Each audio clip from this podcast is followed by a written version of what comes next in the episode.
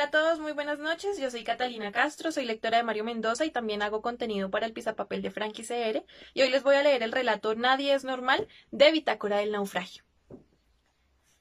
Carla es una chica de clase media, estudió biología y se graduó con honores. Es muy audaz a nivel intelectual, introspectiva, desconfiada, solitaria. Su historia daría para escribir toda una novela. Cuando tenía 10 años de edad la diagnosticaron con trastorno obsesivo compulsivo. Su habitación estaba siempre impecable, ordenada de manera precisa, sin polvo ni mugre. En su armario la ropa estaba clasificada por colores, por matices, perfectamente doblada en los cajones. Y si alguien le cambiaba de lugar un par de medias o le movía un lápiz en su escritorio, era una tragedia. En el colegio se burlaban de sus manías de orden y escrupulosidad, pero ninguno podía disputarle el primer puesto. Era de lejos la mejor estudiante, la más aplicada, la que siempre estaba dos o tres pasos por delante de los demás. Cuando llegó la adolescencia, el problema se acentuó.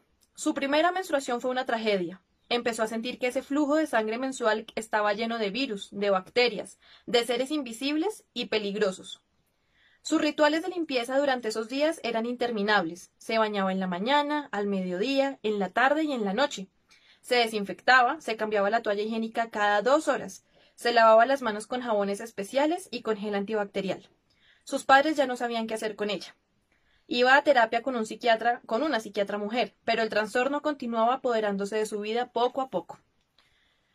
Sus otras amigas empezaron a salir a fiestas, a relacionarse con muchachos y muchachas de otros colegios, a tener relaciones sexuales. A ella el solo hecho de pensar en un beso le parecía aterrador.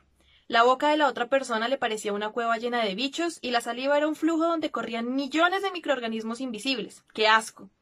Le daba igual si pensaba en besar a una chica o un chico. El horror era el mismo.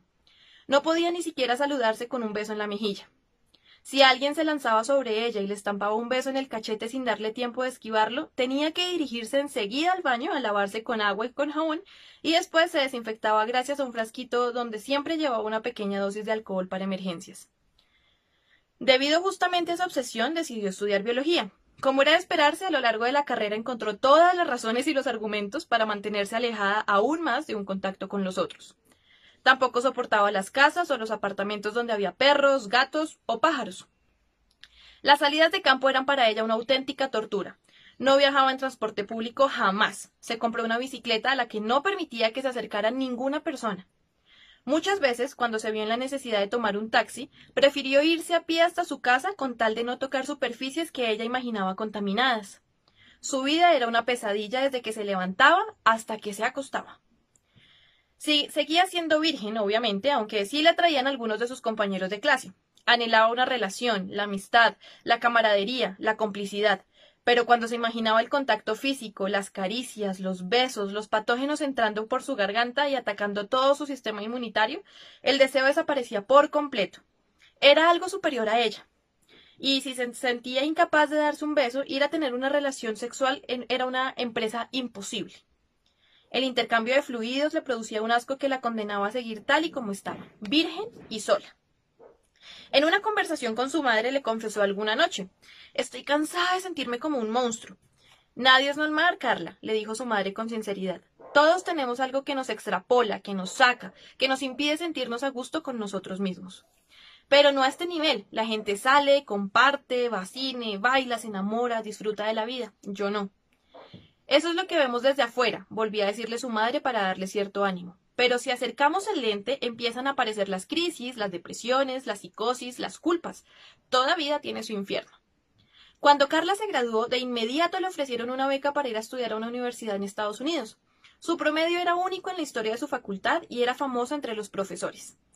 Ella se preparó para partir, multiplicó las citas con su psiquiatra para buscar fortalecer al máximo, preparó un protocolo diario de asepsia que le permitiera estar por fuera del país sin llamar mucho la atención, y cuando ya le habían enviado el tiquete de avión y estaban listos para hospedarla en Boston, apareció la noticia mundial de una pandemia en China que podía convertirse en una pandemia mundial. Cada semana la situación empeoraba. El virus traspasó fronteras. Empezaron los países europeos a acuartelarse, luego el resto del planeta entró en confinamiento y en cuarentenas que se abrían y se cerraban, según las cifras del contagio. Si para todos nosotros el miedo a enfermarnos y a morir en una sala de cuidados intensivos es una idea que no nos deja dormir, para Carla es una pesadilla inenarrable que la paraliza de terror, que le impide incluso abrir las ventanas de su habitación. Todos sus horrores están ahora en las noticias, en los periódicos, en millones de páginas en Internet. Se confinó en su cuarto sin salir ni siquiera a la cocina de su casa. Ella misma se aseo, limpia, desinfecta. Ha leído de manera desaforada, ha visto cine clásico, series, cine de, de autor y de películas de actualidad.